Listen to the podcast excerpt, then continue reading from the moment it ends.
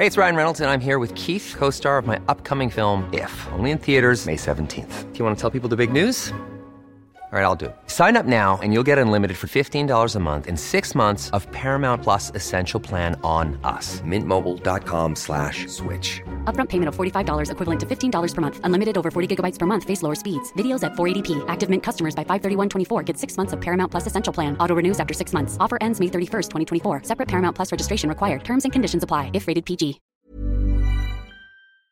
Pero bueno, vamos a platicar con Bernardo Valle, él es consejero electoral del Instituto Electoral de la Capital. Bernardo, ¿cómo estás? Buenas noches. Eh, buenas noches, Manuel. Buenas noches, Brenda.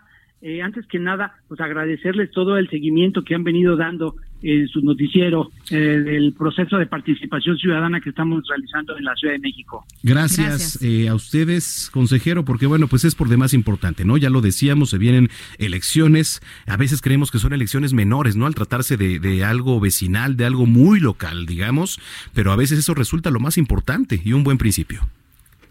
Así es. Mira, decirles que eh, pues estamos para recibir la votación el próximo 15 de marzo, incluso ya estamos en este momento recibiendo la votación y opinión de la ciudadanía que se registró para votar por Internet.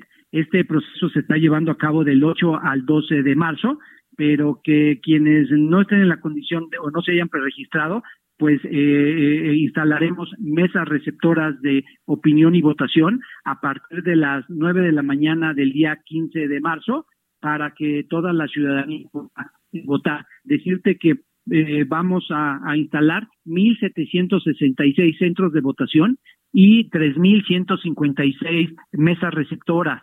Eh, tendremos pues aproximadamente casi 10.000 funcionarios de mesa recibiendo la votación de toda la ciudadanía y eh, como han señalado, vamos a tener votación electrónica en dos alcaldías, vamos a tener eh, mesas receptoras en eh, Cuauhtémoc y Miguel Hidalgo, 239 mesas, pero en lugar de entregarle a la ciudadanía papeletas como siempre se entregan, en este caso habrá eh, instrumentos electrónicos, habrá tabletas electrónicas a través de la cual la gente podrá emitir su votación para elegir a los integrantes de las comisiones de participación comunitaria, que son los órganos de representación ciudadana que se elegirán eh, en el 15 de marzo y también que podrán decidir sobre el presupuesto participativo que se elegirá en cada una de las colonias, pueblos, barrios o unidades habitacionales eh, y de recordar también a la gente que será muy importante que participen porque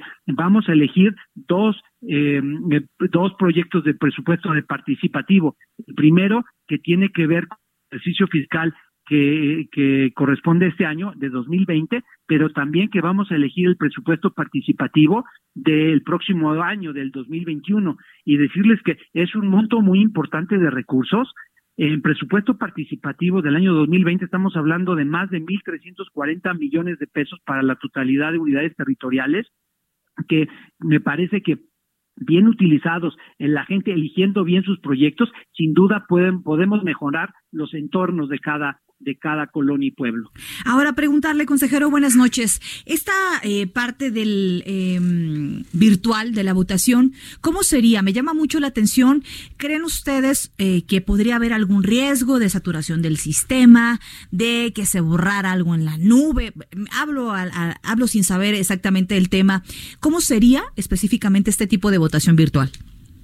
Eh, mira, quiero decirte que, en el Instituto Electoral de la Ciudad de México ya tenemos una larga tradición en la utilización de, herramientas electrónicas y digitales. Decirte que eh, en, eh, fuimos los primeros en México en utilizar el voto por Internet. En la elección de jefe de gobierno del año 2012 implementamos el voto por Internet para que nuestros em, eh, ciudadanos, nuestros chilangos que viven en el extranjero pudieran votar y a partir de ahí en todos los ejercicios de, participación ciudadana hemos venido implementando este mecanismo. Cada vez pues lo hemos ido mejorando. En este caso, mira, la gente que pueda votar por Internet en, este momento eh, eh, eh, lo utiliza con una serie de medidas, medidas de seguridad que garantizan que la persona que está votando es la persona que tiene derecho para ello. Decirles que de entrada el sistema que, implementamos mm. tiene un sistema biométrico de identificación facial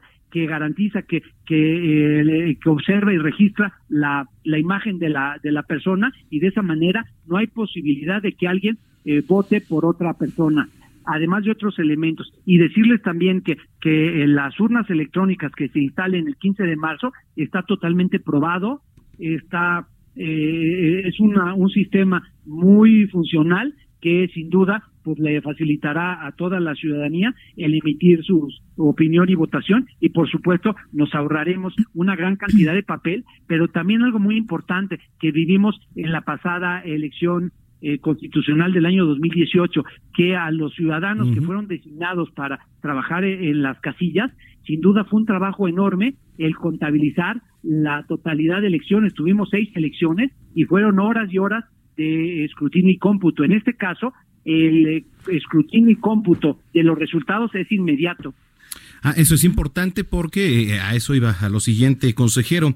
La votación es el próximo domingo 15 y qué es lo que necesita saber la gente, en dónde puede ir a votar, desde a qué hora puede ir a votar, cuándo se van a dar resultados, dónde puede encontrar información, todo lo que necesiten saber, consejero. Eh, con mucho gusto. Mira, primero, en los centros de votación eh, ya están ubicados en una serie de domicilios que podrán verificar en nuestra plataforma digital que tenemos en el instituto que el, es www.ism.mx.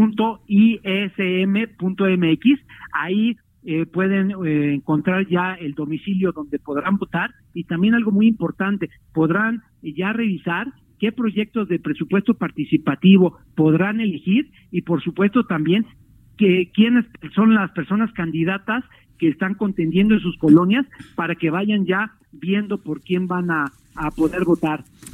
Muy bien, pues estaremos platicando con ustedes, eh, consejero, una vez que se haga este ejercicio de participación en donde esperemos que toda la gente salga a votar, salga a votar por un cambio. Y bueno, pues eh, gracias por platicar con nosotros como siempre. No, al contrario, a ustedes les agradezco mucho y quisiera, eh, por último, dejarles un teléfono para la ciudadana que tenga alguna duda que, que nos consulte. Es el teléfono 2652 0989. Muy bien, le agradezco mucho, consejero, que tenga usted muy buena noche. Eh, buena noche e invitar a toda la gente que vote el 15 de marzo. Muchas gracias. Por supuesto, ahí está. Este domingo 15 de marzo se van a realizar las votaciones vecinales y de presupuesto participativo. Oye, nos escriben